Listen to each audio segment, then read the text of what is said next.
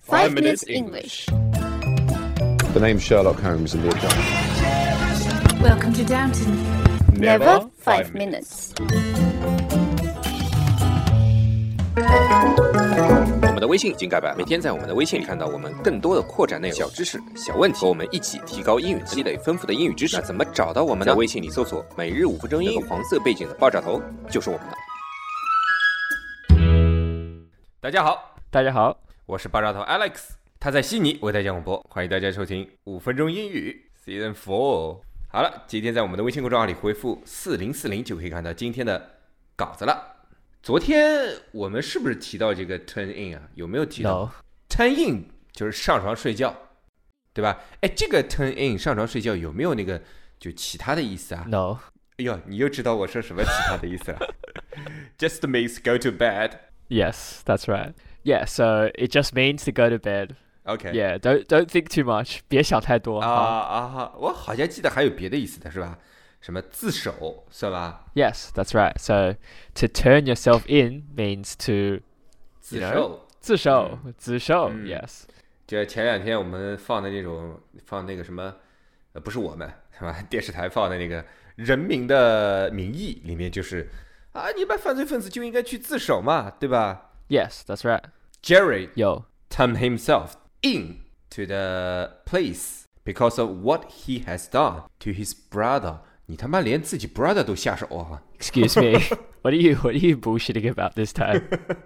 嗯，哎，除了犯罪之后去自首，可以说 turn in，还有就是什么向别人承认你的错误，也可以说 turn in，是吧？ Uh, yeah. So Jerry turned himself in to his mom for breaking the vase，是吧？ yes, the vase.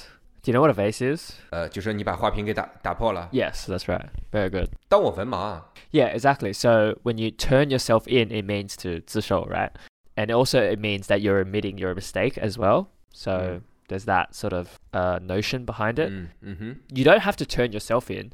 Uh, You can turn somebody else in as well, right? Mm. So you so you can take someone to go to the Mm. police, right? Turn somebody in. You can also turn 嗯 people 嗯 to authorities other than the police. So, for example, I have to turn Alex into the boss later because he was responsible when shit hit the fan a few Mm. days ago. So, 你现在是 Yes 活学活用是吧？前两天我们刚说了 shit hit the fan，对吧 yes, your shit hit the fan and you have to clean it up. 我的 shit 一般也没办法 hit the fan，嗯，比较稀。 Okay. turn somebody in 也可以说是告别人的状，对吧？这有点像我们以前就是历史上啊秦朝时候有一种叫连坐制度，你知道吗？ Oh, really? What's that? 就是呃十户算一个单位嘛，然后就是说这个十户里面，万一有人什么做什么坏事儿，你旁边的人要去要去看到要去告，如果没有告，这个人要被揪出来犯什么错，就十户连着受罪。 Oh. Yeah, so for example, you can say uh, Jerry has to turn Woolix in because he doesn't want to be considered as an accomplice, right? I don't want to be responsible for the shit that hit the fan, right? So you turn Woolix in and tell the boss that it's all his fault. And 你已经是共犯了呀。我为什么是共犯？你看我对吧？把这个 shit hit the fan 对吧？这个 shit 是你的对吧？那不就咱俩不就是共犯吗 ？By the way 啊、t u r n in 也可以是交作业的意思。 Yes, so turned in an assignment. Yeah, turn in the assignment, turn in the homework. Yep. I bet you didn't turn in your assignments very often, though. You didn't, did you? 这还这还真的是一句实话，经常不交作业。 so what about turnout? All right, so turnout means the result. So it's usually a very surprising result. 对，surprising right out。 So for example, when I saw Woolix driving his BMW, I thought he was a rich 我 guy. 不喜欢 BMW，Thank you。 No, screw you. Just listen to me talk. So 嗯 啊，OK。 uh, when I was dr- uh, when- when I saw Woolix driving his BMW, I thought he was a rich guy, but it turned out that the car was actually his boyfriend. So you know, it turned out that the car was actually somebody else's. Oh. 哦，哎，我也非常的 turn out。我明明我不喜欢 BMW，我的奥拓挺好的，啊我的奥拓挺好的，啊开的。 Okay, all right, all right. turn out 就是发生什么让你意外的事情， yes, that's right. 比如说啊，你跟某一个女生聊天聊得很开心，突然这个女生给你来了个 B bomb，对吧？你想知道 B bomb 是什么意思？往回看，我们前两期说过，对吧？ So yeah, unfortunately for Alex, turned out she had a boyfriend. turned out that Woolix was gay. Turned out that Woolix is not rich at all. 你够了吗？ Uh, 再来一个吧. yeah, so to be turned on and turned off is a very interesting word that Alex is going to like a lot.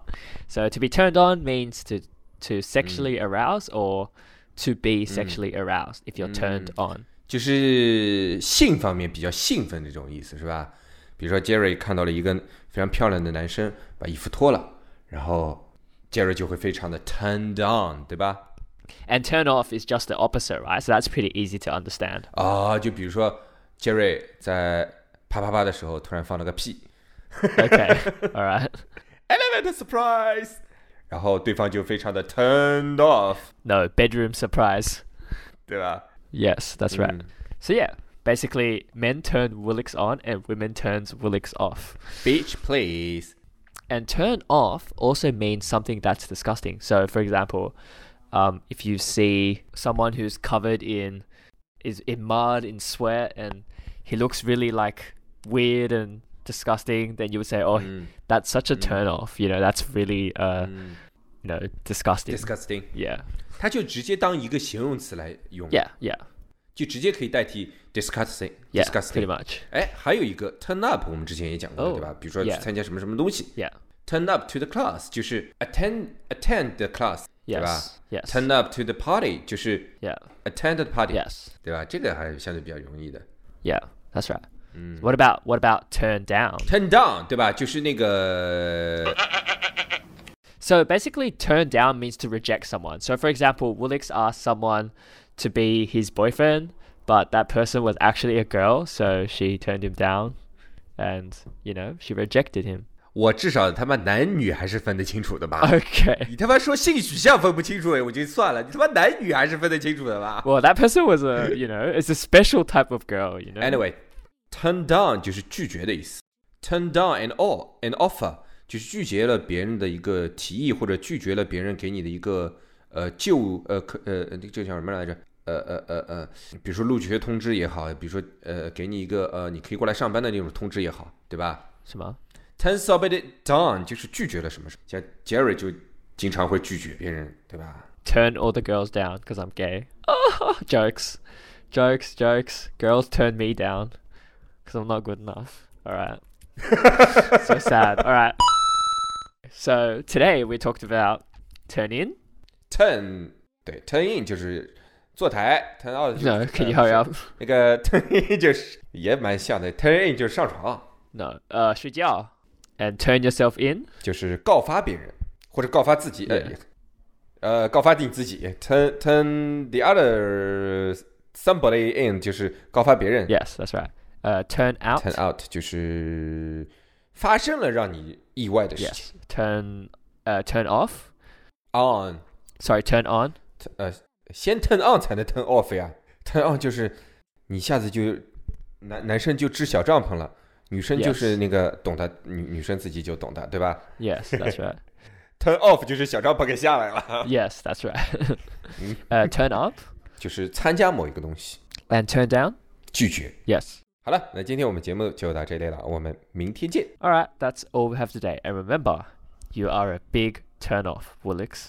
Big turn off. 还有一个意思忘了讲了，就是 disgusting，like Jerry is turned off，means Jerry is so disgusting。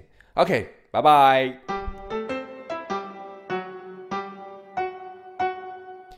嗨，Jerry，昨天我们讲的段子是什么来着？